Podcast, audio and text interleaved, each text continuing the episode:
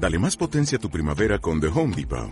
Obtén una potencia similar a la de la gasolina para podar, recortar y soplar con el sistema OnePlus de 18 voltios de Ryobi desde solo 89 dólares. Potencia para podar un tercio de un acre con una carga.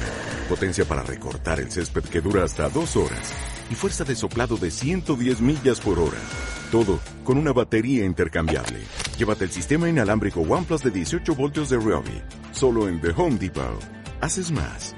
Logras más. Uno de los actores que marcó la época de oro del cine mexicano. Las sanguijuelas que se alimentan chupando la sangre de sus hermanos. Su vida. Pero yo no tengo la culpa de sentir lo que siento por usted. Su historia. No, no hace falta. No me la estoy barajando aquí muy bien. Sus secretos. Y decirle que los 50 pesos que le debo se los regresaré en un mes. Hoy, Pedro Armendaris con Marta de Baile y Sergio Almazán. Los que no son enemigos de nadie cuando hay una lucha en que se juegan los destinos futuros de la patria. Esos son los verdaderos traidores. Solo por W Radio. Bueno, para todos los que son Uberfans del cine de oro de México, pero para todos los que son fans de Sergio Almazán, que es nuestro gran periodista, escritor, historiador, au- autor del libro Acuérdate María de María Félix, y el que nos ha enseñado de la cultura popular de nuestro país. Bienvenido, Serge. Oye, ya, ya me tenías muy olvidado. No, ¿eh? no, no, no. no. Desde diciembre, fíjate. Ay, pero no ha pasado ni un mes. No, ¿verdad? Desde el año pasado. Desde el año pasado me Oye, tienes en el olvido. Pero me, Marta me querida. encanta, me encanta que venga Sergio. Les voy a decir por qué cuentavientes. Obviamente hay que saber de la vida, del amor, de las relaciones, de las heridas, de la infancia, de todo eso hay que saber. Pero también hay que saber de la historia contemporánea de nuestro país. Claro. Y con Sergio hemos aprendido quién es Mauricio Garcés, quién es Cantinflas, quién es Sara García, quién es Vitola. ¿De quién hablamos la última vez? Eh, la última vez hablamos de Vitola, ¿no? Hablamos ah, no, de. Dolores del Río. Eh, Dolores del Río. Que hicimos Bueno. doble programa de Dolores del Río. Obviamente teníamos que hablar de Pedro Armendáriz, el Ah. ícono vigoroso de animal mexicano. Exacto, es el animal salvaje que, que inventó el cine, eh, Marta, porque yo creo que, a ver, sí tenías, y tú me puedes decir, ¿y qué tal Pedro Infante? ¿Y qué tal Jorge Negrete? Pero ellos eran cantores. Sí. A diferencia, es que Pedro Armendáriz no cantaba, pero inventó al charro mexicano, al bravío hombre, que hoy que ve sus películas podía ser acusado de Me Too, ¿eh? Sí, podría ser acusado O sea, de Me Too. O sea, ¿Por qué? Porque es la invención en el cine mexicano de este hombre vigoroso, animal, salvaje. A ver, recuerda aquella, en aquella escena. Fuerte, masculino. Fuerte, masculino, violento. Ajá. eh, esta escena de la película Enamorada con María Félix, ¿eh? O sea, María, este personaje. Y María se, se alza a la falda Ah. y él le ve eh, las piernas. Entonces María se acerca a él y le da dos cachetadas. Le dice, porque me viste los dos chamorros. ¿Y sabes qué hace él? Le regresa la cachetada.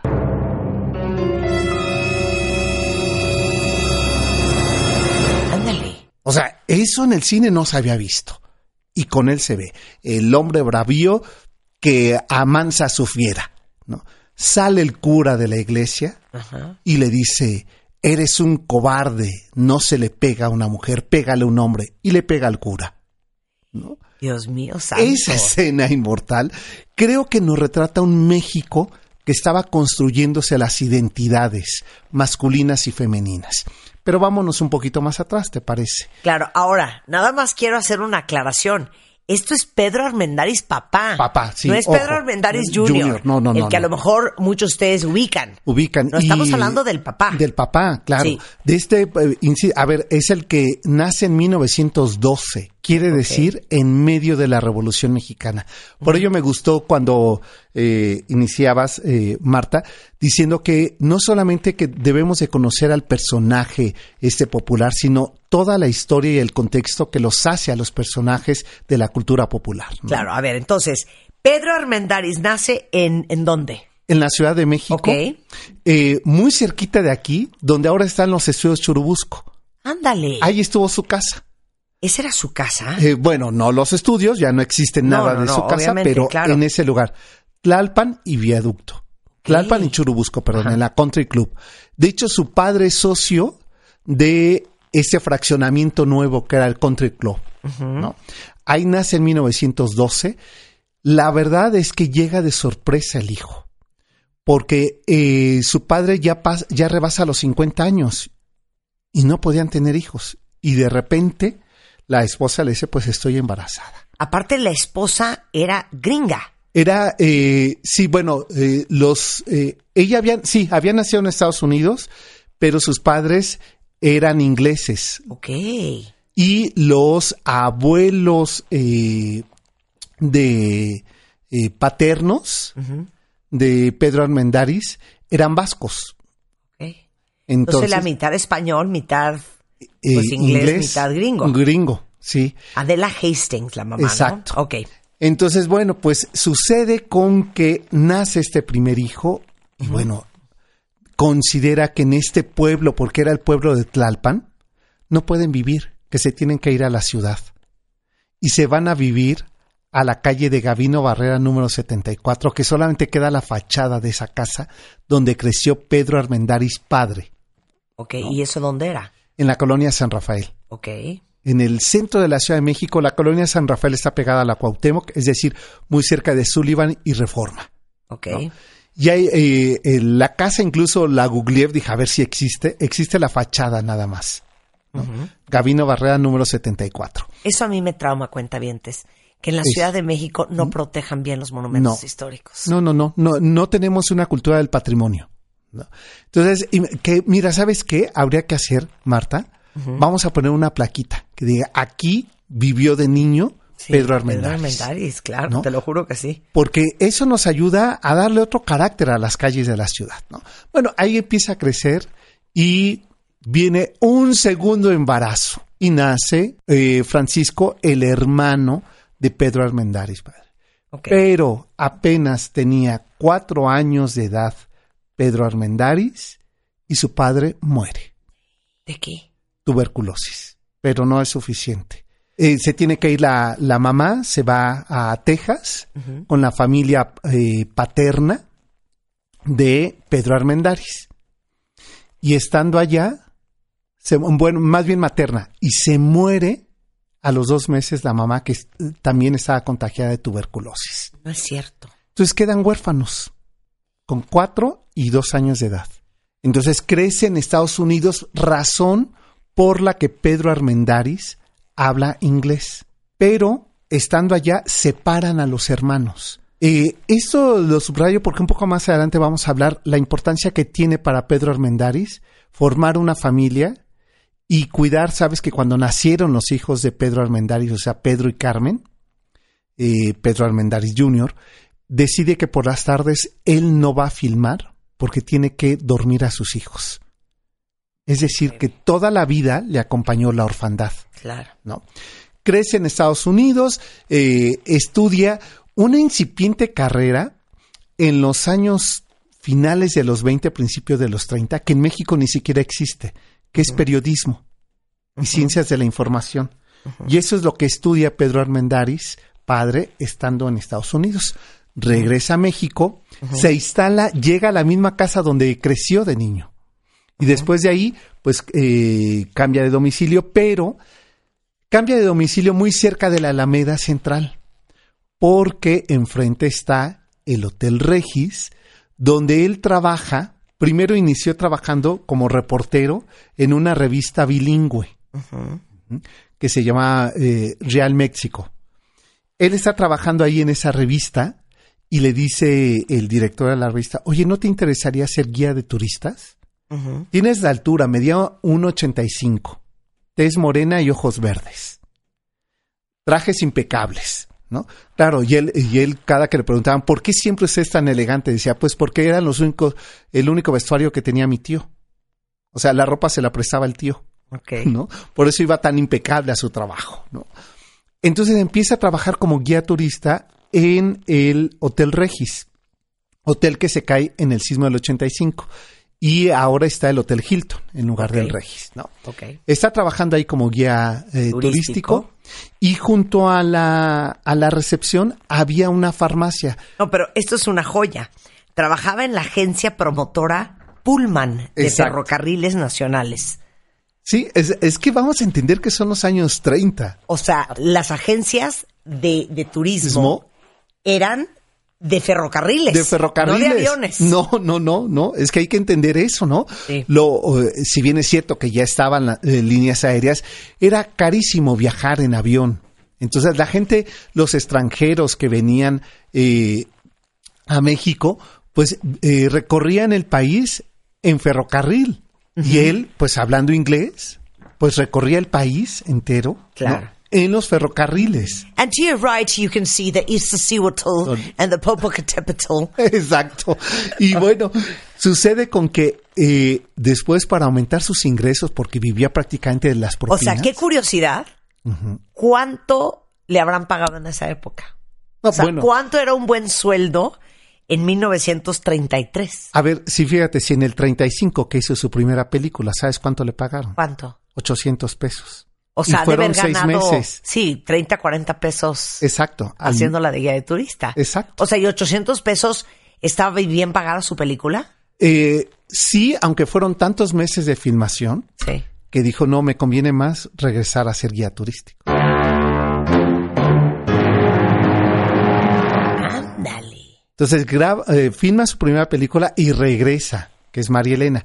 Regresa, pero No, espérame, pero A ver, me pero tienes que decir vamos, cómo ¿cómo- brinca, claro, cómo cómo brinca, cómo ¿no? brinca. Bueno, estando ahí, eh, había, te digo, eh, en la recepción del Hotel Regis, Ajá. estaba, pues me imagino un módulo, ¿eh? Pequeñito Sí. de promoción turística. Y estaba dentro de una farmacia. Había ahí mismo la botica, por decirlo así, ¿no? Donde había una cafetería. Eh, un poco piensa en estas eh, tiendas de los tecolotes, ¿no? Que tienen la cafetería. Sí, Sanborns. Exacto. Sí, sí, sí. junto, junto con la farmacia, ¿no? Piensa en esos años 30, algo así, ¿no? Entonces, pues entre, digamos que entre promoción turística y promoción turística, pues Pedro eh, Armendáriz, pues se tomaba el café. Sí. Y estando ahí, ve que hay un grupo sentado, dice, pues como que no los, no son parroquianos, ¿no? No los he visto muy seguido. Era Miguel Zacarías y otros productores de cine Mm. que se empiezan a codear cuando lo ven entrar y se acercan y le dicen, ¿no quieres trabajar en cine? Ahora vamos a tener que hacer una pausa, Chihuahua. Eh, ya, así, Ok, pues sí, para que regresando, respiren regresando tantito. del corte, este, seguimos hablando de Pedro Armendáriz con eh, Sergio Almazán al volver en W Radio. Pedro Armendáriz, Pero yo no tengo la culpa de sentir lo que siento por usted. con Marta de Baile y Sergio Almazán. Hacemos una pausa. Pedro Armendáriz, Pero yo no tengo la culpa de sentir lo que siento por usted. con Marta de Baile y Sergio Almazán. Estamos de vuelta.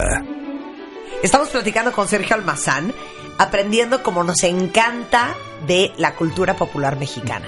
Ya Sergio nos dio clases el año pasado de la historia, vida, obra y milagro de Cantinflas, Sara García, Mauricio Garcés, Dolores del Río. Dolores del Río, María Félix. Vitola, María Félix. Hijo, y todavía nos faltan, ¿eh? Bueno, o sea, nos falta Tintán, Joaquín Pardavé, una Ok, lista entonces, interminable. hoy estamos aprendiendo quién era don Pedro Armendáriz, nacido en 1912 Exacto, en México. en la Ciudad de México. Ok, entonces, México había entrado a un concurso internacional de promover México en Estados Unidos Ajá. a través del cine. Entonces necesitaban actores que Bilingües. hablaran in- inglés. Sí. Y entonces él dice, no, pues como yo, o sea, en la escuela hacía obras de teatro como todos, ¿no? Pero yo nunca he hecho cine. Pero hablas inglés, ¿no? Sí. Ah, bueno, pues acepta. Y acepta participar en esa película que es María Elena.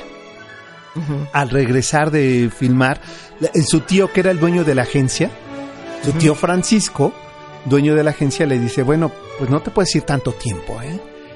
Y pues le empieza a mandar telegramas, Marta, diciendo, se está retrasando la producción de la película. Está re- Regresa porque dice, no es, no es buen negocio. Ajá. Sigue dando su promoción turística, pero, ¿sabes? Ahí se le siembra el, eh, ese gusanito de hacer cine. ¿Y sabes que en la promoción turística que incluía? Fragmentos de las obras teatrales de Shakespeare. Entonces él declamaba Hamlet. Está en una escena declamando Hamlet, lo vuelven a escuchar y entonces le dice, el indio Fernández se le aparece y le dice, te quiero para el cine. Y a partir de ahí, Pedro Armendáriz no volverá a la promoción turística y se va a dedicar al cine. O sea, entonces hace María Elena Que no pasa nada, ¿eh? Porque... y se regresa a trabajar a- regresa a de, de trabajar. promotor turístico. Sí, porque se me deja un poco más de dinero que los 20 pesos que fui, que si lo divido en todo el tiempo que estuve fuera, pues gané 20 pesos. Entonces seguro ganaba 35 o 40 pesos a lo mejor, ¿no? Entonces, a partir de, eh, digamos, 1935, porque en el 33 filma María Elena, aunque se retrasa tanto porque se acaba el dinero, se estrena al mismo tiempo que se estrena la segunda película que él eh, filmaría. ¿no? Entonces, en el mismo año, 35, se estrenan dos películas de Pedro Armendáriz. Pero espérame, no entendí. O sea, termina María Elena.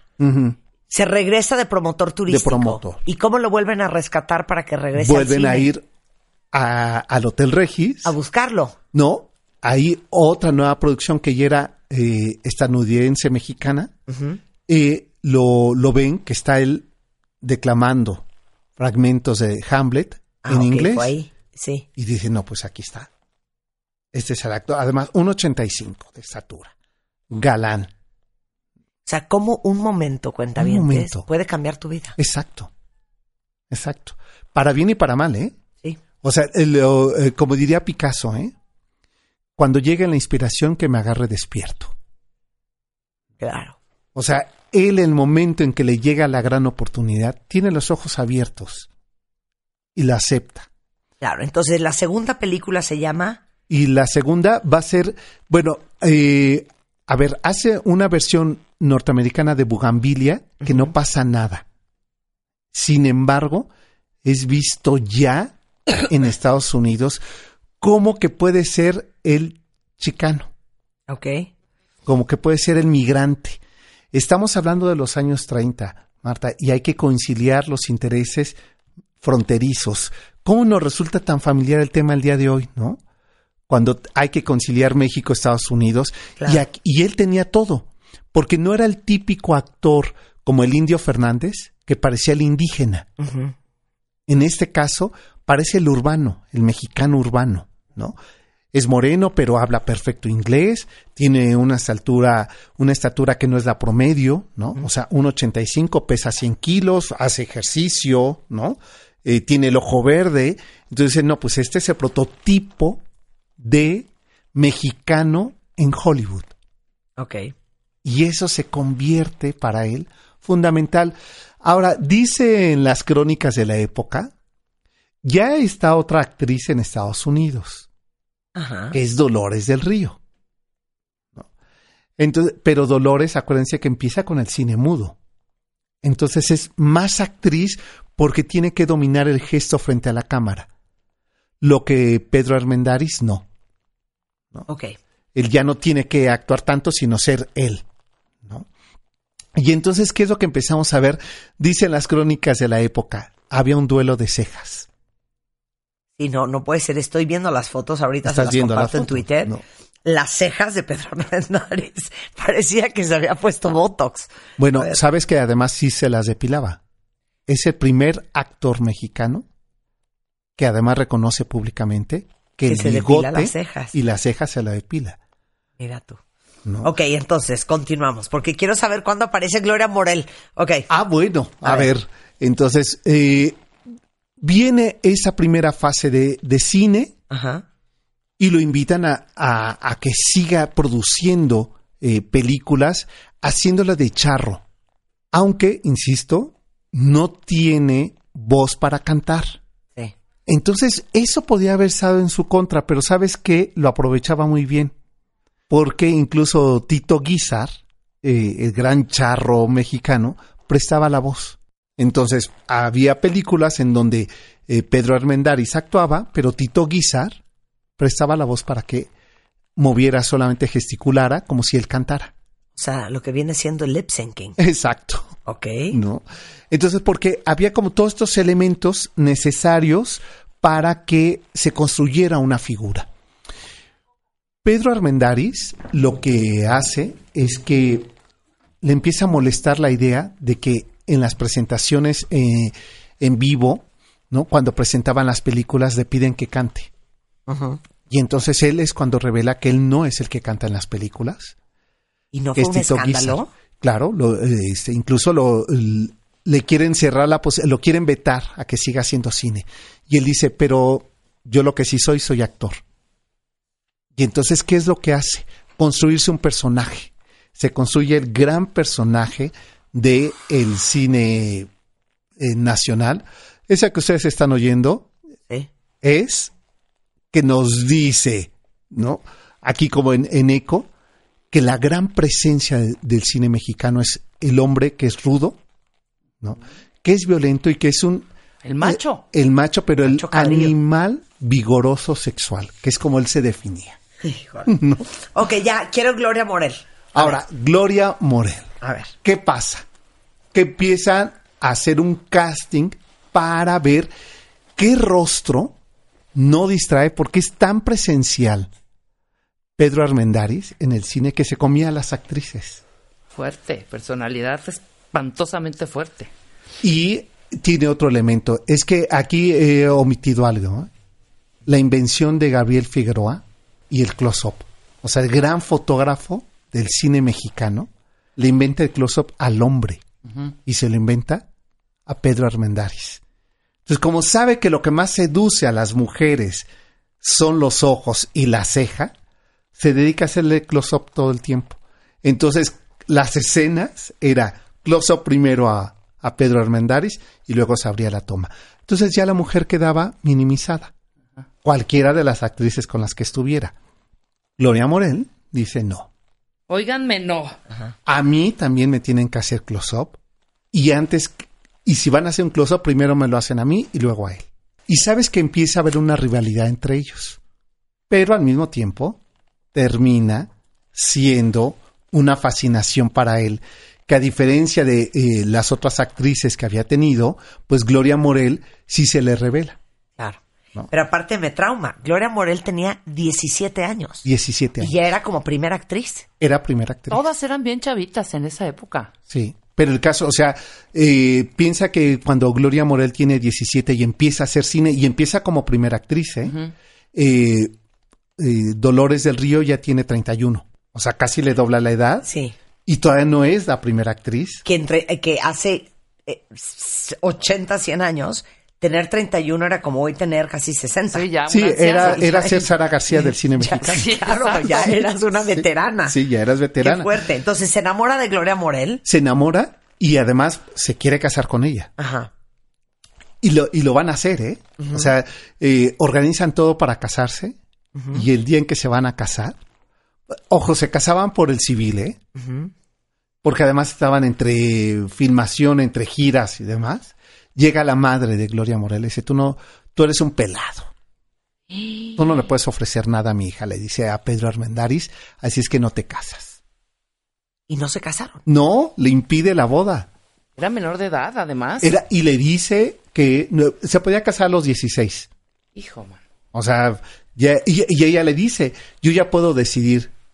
Le dice, mientras yo maneje tu carrera, tú no decides. Le dice a la hija. Aparte no se murió hace tanto, se durmió en el, No. murió en el 2005. Gloria Sí, Morel, sí, sí, De 83 de años. 83 años, sí. Él ya era más grande. O sea, él tenía 28, 29 años. Entonces casi le doblaba la edad. Dijo, oye, pues no, no, no la mueles, ¿no? Vas a ser con su padre. Entonces, se cancela la boda. Se cancela. Se cancela el noviazgo. Y no, pero no solamente eso, le cancelan los contratos a Pedro Armendáriz para hacer cine con ella. Ya no le permiten que haga cine. Y él entonces regresa a México.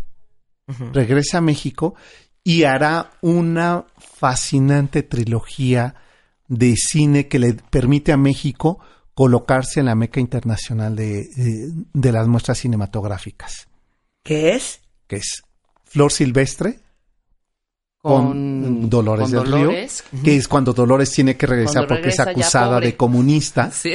¿no? Después eh, sigue María Candelaria y Bugambilia. María Candelaria es con, con, Con Dolores. Con Dolores también. Las tres con Dolores. Las tres con Dolores. Pero o sea, espérame, ya estaba casado. Dolores? Pero ya estaba casado. Ahí es ya- que me están brincando el Te amor. estamos brincando, claro, No, ¿verdad? espérame. No, yo quiero el amor con, con Carmen. ¿Qué pasa? Pues que eh, estando él en, en gira en, en México, haciendo, porque hacía, a ver, los actores en ese momento eran pocos, ¿eh?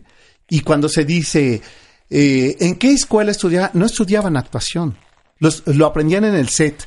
¿no? Sí. Entonces, ah, eh, dobletean, hacen teatro y hacen cine. Eh, Pedro Armendáriz hacía las dos cosas, teatro y cine. Además, teatro en espacios abiertos era tan alto que dice, siempre hasta el de la última fila lo logra ver. ¿no? Está en una gira y conoce a una, a una joven actriz que es Carmen Pardo. Y eh, con Carmen empiezan una relación amorosa. Eh, por ahí hay fotos, pero si no, aquí te muestro esta. Ve nada más la belleza de la mujer. Era preciosa. Era Sí. preciosa. Ella es la mamá de Carmen Armendáriz, la productora de, televisión. Claro, y de Pedro Armendáriz Le Jr. mandamos un beso. Un beso, porque es Carmen una enorme productora, ¿eh? Sí. Que incluso fíjate que la busqué porque dije que venga, ¿no? Sí, Este, pero anda de vacaciones. ok. Entonces mejor que en otro momento viene y les cuenta la historia con la madre, ¿eh? Sí. porque es muy interesante, porque además eh, se enamoran, también se van a casar y él eh, están en una gira Ujú. y eh, deciden que se van a casar porque teme Carmen que esté embarazada, Carmelita Pardo. Ok. Entonces dice, pues no es de Dios que no esté casada y que yo ya esté embarazada Sí, claro. vamos a casarnos. Y le dice la, eh, le dice el grupo, entre ellos el Indio Fernández, no, las cosas no se hacen así. Tú te vas a casar en la Ciudad de México como Dios manda. ¿no? Y entonces, otra vez, la familia de Carmen no acepta a Pedro Armendáriz, ¿no? Y se casan escondidas.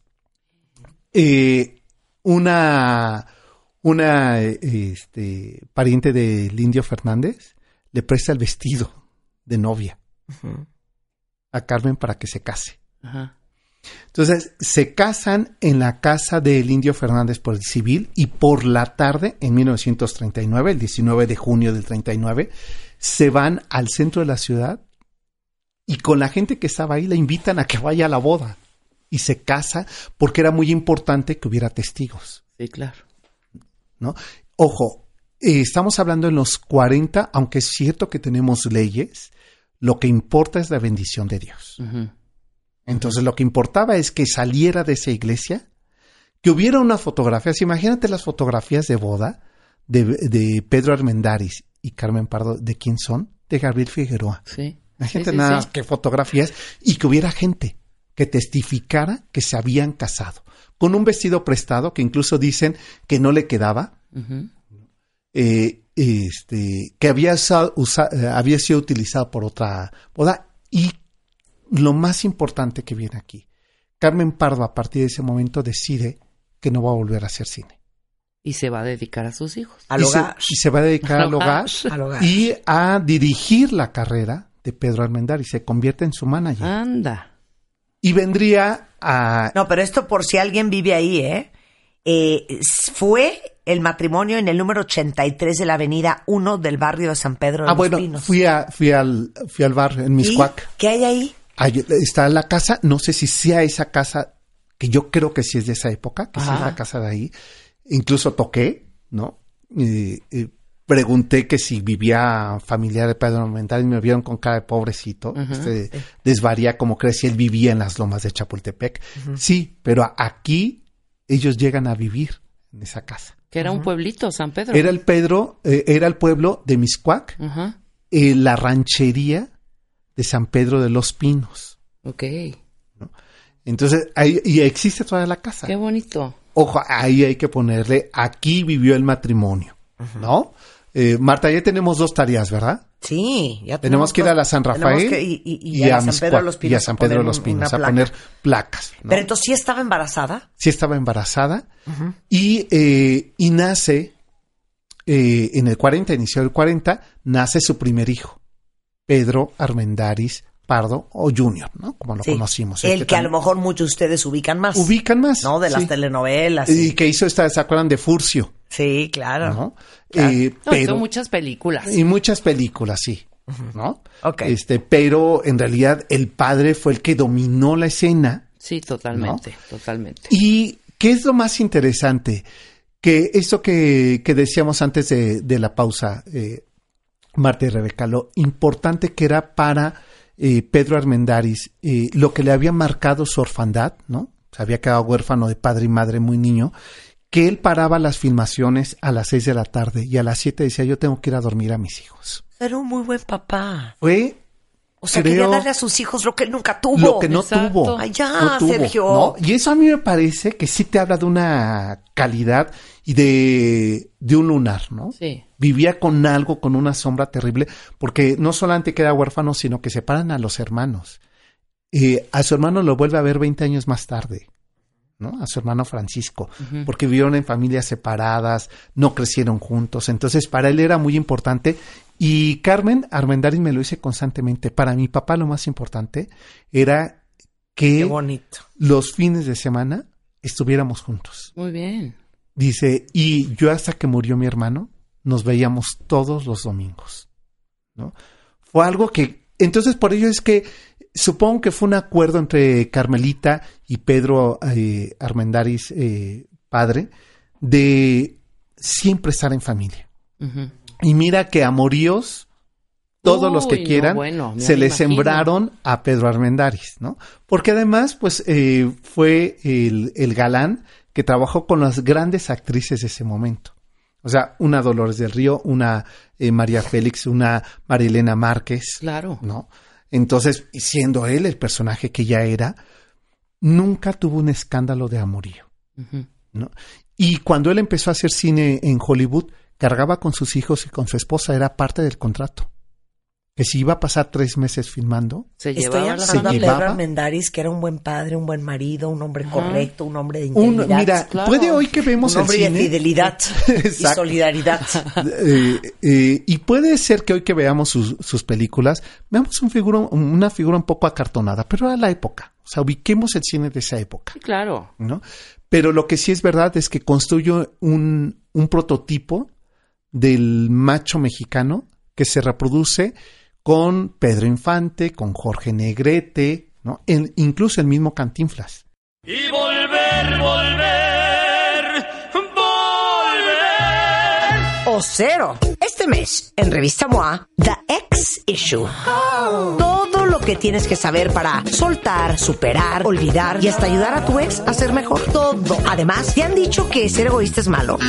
Te decimos por qué es lo mejor que te puede pasar. Y si no conoces el efecto Michelangelo en pareja, te tenemos la clave para que triunfen juntos, sin estar revueltos. MOA Febrero, una edición llena de helado, carcajadas y consejos para decirle bye bye de una vez por todas a tu ex. Una revista de Marta de Baile. Pedro Armendáriz. Pero yo no tengo la culpa de sentir lo que siento por usted. Con Marta de Baile y Sergio Almazán. Estamos de vuelta.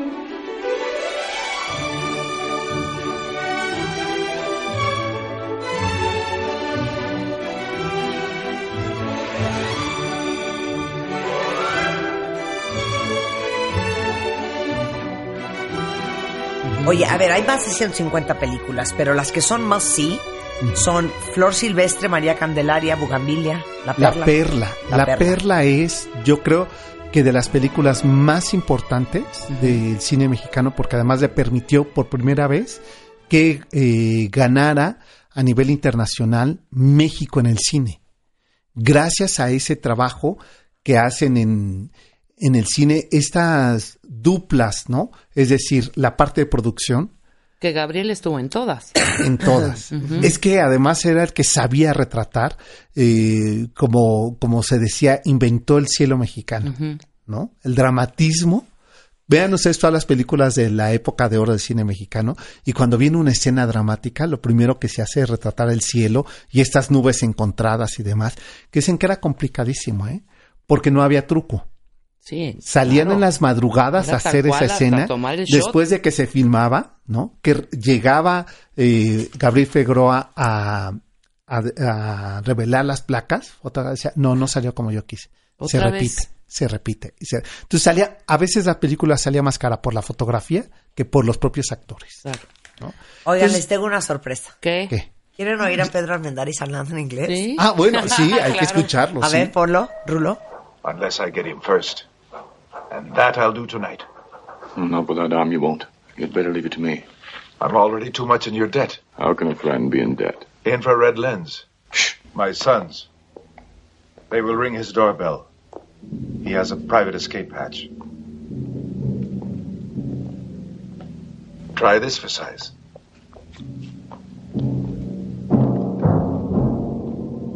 Do you notice anything? Not yet. She has a lovely mouth, that Anita. Yes, I see what you mean. Esto es de la película From Russia with Love. ¿Qué tal? Mira. Pues sí. ¿Qué opinas de esa pronunciation? ¿Qué tal? ¿Qué Muy tal? bien. ¿Qué tal su inglés? No, Pues, pero lo que me encanta es como tú dices, el estilo de actuación de aquella época No, era Acartonado. súper sobreactuado. Sí. no, bueno, todo. Porque De, además venían del I will cine not leave you, my love. Exacto. Even though you want me to, I will always be here. Exacto. ¿No? Y, eh, o sea, por ejemplo, ven ustedes eh, la enamorada, ¿no? Y, y le dice en una sobreactuación María Félix, y le voy a dar doble eh, bofetada por verme las dos pantorrillas. Ándale. Hágalo, atrévase a pegarle a un hombre. O sea, los dos están en un acartonamiento terrible, ¿no? Sí. Sí. Pero era el registro que se utilizaba, todo hacerlo tan exagerado, porque todo se está construyendo. Es el constructor de una identidad del cine nacional. ¿no? Entonces, vendrá porque trabaja con este con Fonda, ¿Con, con qué? Con, con, con Henry. Henry, Fonda, Fonda. Henry Fonda. Sí, ¿no? Y hace tres películas por él. Y aquí es donde viene, porque no toda la historia es maravillosa. Ajá. Aquí es donde viene lo trágico. Haría El Conquistador de Mongolia, Ujú. filmada en Utah, en 1956, eh, que es de lo que estábamos escuchando, justamente. Y es tan importante eh, esa película, ni siquiera por la historia misma, sino por lo que le ocurre a los actores, directores, técnicos que trabajan en esa, en esa cinta. De 1961 hasta 1981 vamos a tener el registro de 126 eh, que trabajaron en esa película, personas que trabajaron en esa película que mueren por, eh, ¿Por? de cáncer por radiación. Ah, claro. Es decir, se van a filmar ahí, a Utah, lo que no sabían que había sido un campo de experimento radioactivo. Espérate.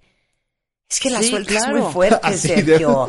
Y o sea, yo sigo en With. Russia with Love. o digo, sea, era una planta nuclear. Era una planta- Russia with. Love. Es que espérense, From Russia with Love yo hice mi investigación. Ajá. Era Y- Sean Connery, Sí, claro. Daniela Bianchi, Robert Shaw y Pedro Armendáriz. Armendáriz. Uy, Sí. Robert Shaw. Imagínate. ¿Te acuerdas Robert Shaw? Sí, claro. Y O sea, era de- una de de, ese las de James tamaño, Bond. ojo. Robert Shaw es el de tiburón. El de Sí, tiburón, pero es claro. de las de James Sí, Bond. de- de James Bond. From Exacto. Russia with Love. Sí, claro. Oh, Exacto. sí, Fue lo Connery. último que él hace, ¿eh? Es la última. Incluso él ya no logra ver la película. Porque muere antes. A ver, paréntesis, A ver, nada más, tú no, sabes todo ese rollo. A ver, Sí, no. Sean ¿qué? Connery, nada más quiero saber, ¿era, ¿fue el primer James Bond, Sean? Sí. Después Sean de... Connery. Sí. Después de, ¿cómo se llama? De Moore. De De Moore. De Roger Roger Moore. Moore. Ok, sí, Ajá, sí. Entonces, estamos hablando de 40, 1960. De los Los 60, 60, 59, 60 Ya, y él para ubicarnos firma en un esta poquito, en el sí. 61 y él Ajá. muere en el 63. Lo que pasa que se tardan año y medio en hacer la. O sea, sale la película y ella ya. él está ya, muerto. él ya está muerto. Pero a ver, entonces se va a firmar el conquistador de Mongolia. Ajá. Ok. Y entonces. Y eh, en Utah es el escenario, ahí filman, y a partir de 1958, 59 empiezan a tener registros de gente, coincidía algo, habían participado en la película, habían estado por más de dos semanas en, en ese escenario eh, y tenían cáncer. Ok. Entonces, Aparte era riñón Riñón. con metástasis en pulmón y esófago. Bueno, No, Pero era por haber rodado ahí. Sí, por, eh, por la radiación que recibieron. De Pero- pruebas nucleares que hacían en Utah. que hicieron ahí en, en esos. Digamos que Pedro Armendáriz considera que él no le va a pasar Ajá. porque pasaron seis años y no tenía ningún síntoma y ya habían muerto nueve personas. Ok. Entonces dijo, no, yo no. Eh, él está en Francia Ajá. Cuando no se siente muy bien. Pero espérate, es que tengo que hablar otro corchete. A ver. Sí. Es que yo también estoy leyendo lo que me mandó Sergio. Se, no, se enfermaron 91 personas de cáncer. Sí, Sí. sí, sí. Y 46 se murieron Exacto. por Sí. estar expuestos a estos niveles de radiación, Exacto. incluyendo el director de la película, Película. Dick Powell, que se murió en el mismo año. En el mismo año, sí, sí, sí. Sí, claro. ¿Fueron cuántas dijiste? ¿Cuántas Sí, en personas? total, Que siento que no hasta subrayan las 1980. cosas. Ah, Ok. No. este, hasta 1981. Espérame, y a John Wayne también le dio También cáncer de pulmón eso. por eso. Sí, sí, Ay, ya no puedo. Te quisiste Es que- regresar a Russian for Love. Es A que ver. hasta O Russian, my 1981, love. hasta 1981 llevaban contabilizadas 120 personas entre técnicos, entre extras, en- o sea, fue verdaderamente una exposición Y ruda. ¿Cómo no? muy difícil y se habla muy irresponsable. Son los años 60. Claro. ¿no? Claro. Ya existía el cáncer, es verdad, las radiaciones, pero no sabías el impacto que tenía. Sí. Y aquí viene esta historia que No, es de un vamos en final. John Wayne apenas. Exacto. Vamos en John Sí. Wayne. Una, una historia que convierte en muy importante es porque son los años 60, Ujú. son, él ha rebasado los 50 años y ya es una autoridad en el cine internacional. Es que vamos en John Wayne. o sea, yo quiero decir que John Wayne sí le dio cáncer de pulmón Sí. y se lo quitaron y luego se murió en el 79 Y de luego cáncer se de estómago. Exacto, por eso es que hablamos que hasta el Y 81 fue por esta radiación en Utah. fue esta O sea, se radiación. estuvieron muriendo del 60 al, del 61 al 81, Marta. Así. chuc, chuc. Ok, Sí. bueno. Son 20 De forma- años desde... con Claro. Sí, o sea, respuesta- Chernobyl. Sí, digo, eso iba yo a decir. exacto. O sea, un es que, exacto, es que es ese eh, efecto, ¿no? Que hoy podemos nosotros dar cuenta de ello y aún así todavía no sabemos del todo el impacto que tiene claro. sobre la naturaleza. Hablan de medio ambiente y de personas y animales. ¿no? Las radiaciones, ¿no? O sea, de- probablemente, no quiero asustar a ninguno de tus cuentavientes, eh, no vamos a conocer los efectos que tiene el uso de los celulares, si- sino hasta dentro de 30 años. Qué horror. Sí, puede ser cancelado, cancelado. ¿no? O sea, ya metiéndonos en otros temas, tanto cáncer igual y... sí, o sea, que decimos, ¿por qué hay tanto cáncer en tal zona? ¿No? claro, claro. Puede ser que haya una un rollo ahí Bueno, de radiación nuclear. Sí, no sí, estamos sí. en en está eso. cañón, Sí, perdón. Vamos en Pedro sí, sí, no, vamos a, a hablar Ya, de ello. cancelado, Después en el corte te cuento algo que es de una investigación al norte del país, Ajá. en la década de los 90, sobre vez, un tipo de cáncer. Ajá. Y se detecta que tenía que ver en las zonas fronterizas con el uso de los microondas. Ay, Wow. bueno. Y que está apuntándose hoy día. ¿eh? Bueno, ya. Hoy día. O sea, claro que hay un efecto, ¿no? Sí, totalmente. Entonces, bueno, bueno, entonces ahí sí hablemos, fueron cayendo ver, enfermos durante Claro. estos 20 Lo- años. lo- exacto. Y lo que hay que ver son los 20 años más exitosos de la carrera De Pedro. de Pedro Armendáriz. Claro. El que domina y enseña la manera en que se, eh, se crea un personaje macho, mexicano, con una identidad bilingüe, por decirlo así. ¿no? Porque es, eh, por un lado, vemos a este personaje de María Candelaria, ¿no? Sí. eh, que es esta indígena, ¿no? que se la juega toda. ¿eh? Y por otro lado podemos ver que interpreta a un Pancho Villa. ¿no? Sí, sí, este, sí. este hombre eh, de enorme fuerza y, y poder por defender la identidad nacional, ¿no? Pero después vemos en, eh, en Francia que hace a uno de los Borgia, por ejemplo. O sea, todos esos rangos interpretativos va a tener Pedro Armendáriz y le va a enseñar a los actores que vienen atrás cómo se debe hacer el cine. Ok. Vienen estos años 60, Marta, lo trágico, ¿no? Él está en la cumbre de su carrera y, insisto, se empieza a sentir mal. Eh, viene primeramente a México porque está eh, filmando eh, cine otra vez con María Félix y, no la atinan, dicen que es eh, cansancio. Él no se sigue sintiendo bien y se va a la Universidad de Los Ángeles, Ajá. al hospital de la Universidad de Los Ángeles, y ahí es donde le detectan que tiene cáncer. Y tú ahí lo decías, todos los cánceres que tuvo. ¿no? Linfático, Sí, sí, sí. de, de Pulmón, pulmón, huesos, de huesos, de hígado, Uy, no, no, de riñón.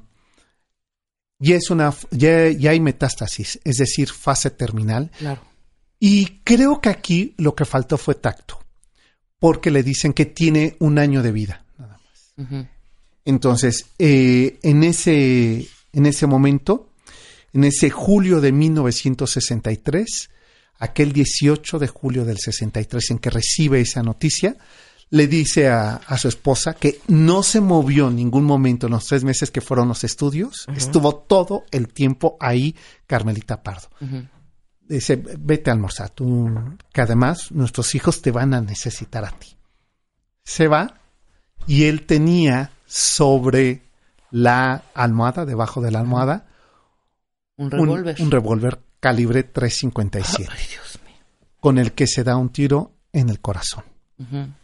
Bueno, es que esa personalidad Es que no- seguramente lo seguro iba a hacer dijo así no iba ante una, un- no voy una a noticia Pero aparte tenía 51 años. 51 Superjoven, años. ¿verdad? Sí, sí, sí, 51 años. No, tu edad no.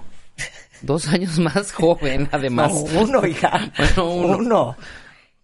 Y aparte Wow. escribe unas cartas, ¿no? Le deja una carta a su esposa eh, eh, destinando la herencia y otras dos a sus hijos. Ajá. Ay, ya. Donde la frase eh, final dice, no les pido perdón porque sé que lo entienden.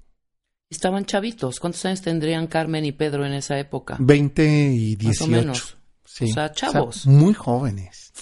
Pues ese fue el final de Pedro Armendáriz. Qué buena historia. Qué bárbaro, ¿eh? ¿Cuál va a ser nuestro siguiente personaje? Joaquín ¿Qué es? Pardavé, por favor. ¿Sí, Joaquín? ¿Sí? Sí, sí. Sí, es que- sí, bueno, Joaquín Wow. es... No, y bueno, aparte. Joaquín que inventa a el Joaquín cine cómico. Creo que hasta lo entierran vivo. Bueno, eso se ¿O es creía, pero es un mito. No seas es un mito. payaso. Pero está Rebeca. arañada la, la, la- estaba, encuentran arañada la caja. Cállate. Sí, Sí. pero la razón fue otra. ¿Y da Joaquín Pardavé para una hora entera? No sabes Bueno, qué da para cosa. tres días, Sí. Marta. ¿Cómo te Marta, atreves? por favor.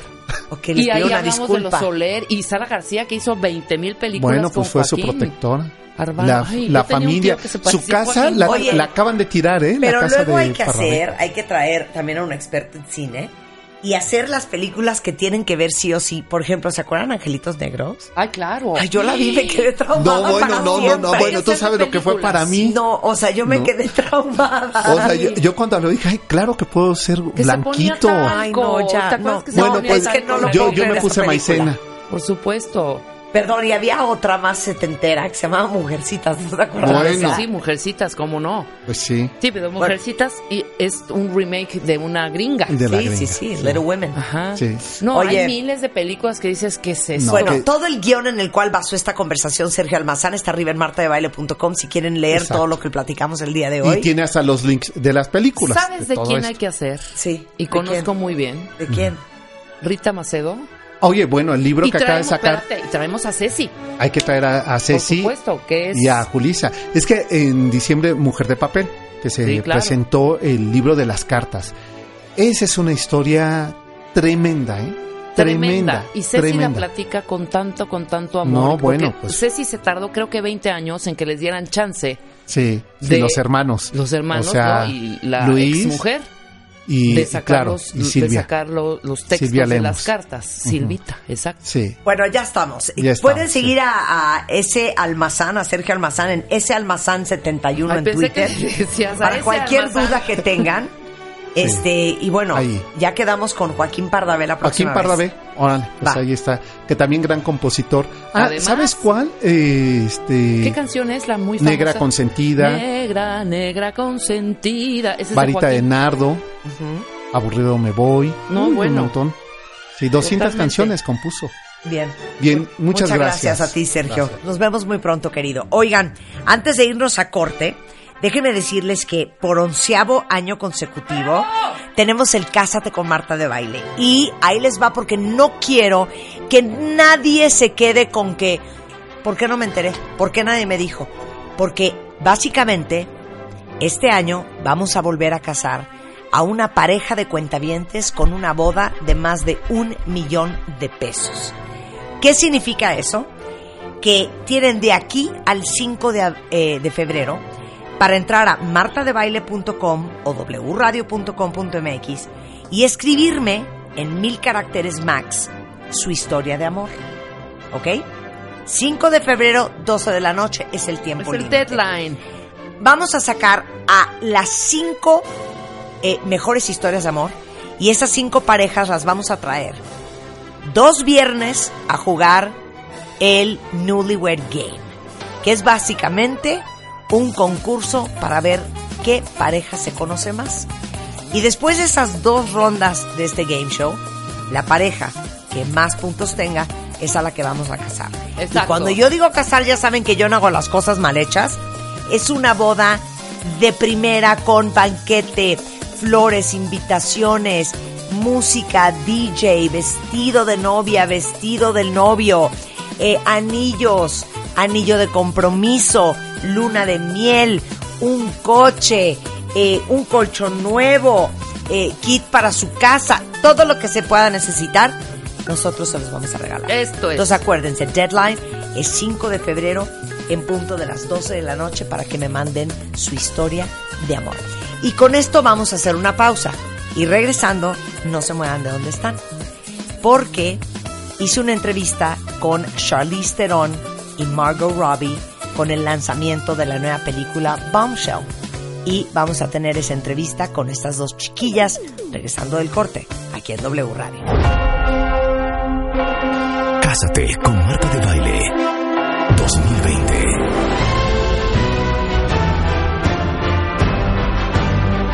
Esta vez, las reglas cambian. Cásate con Marta de Baile 2020 The Game Show. Escribe en mil caracteres tu historia de amor y mándala a wradio.com.mx o martadebaile.com. Esta vez, las reglas cambian. Cinco parejas demostrando cuánto se conocen. Y solo una será la ganadora de Cásate con Marta de Baile 2020 The Game Show. Solo por W Radio. De autorización de GRTC, diagonal 0129, diagonal 2020.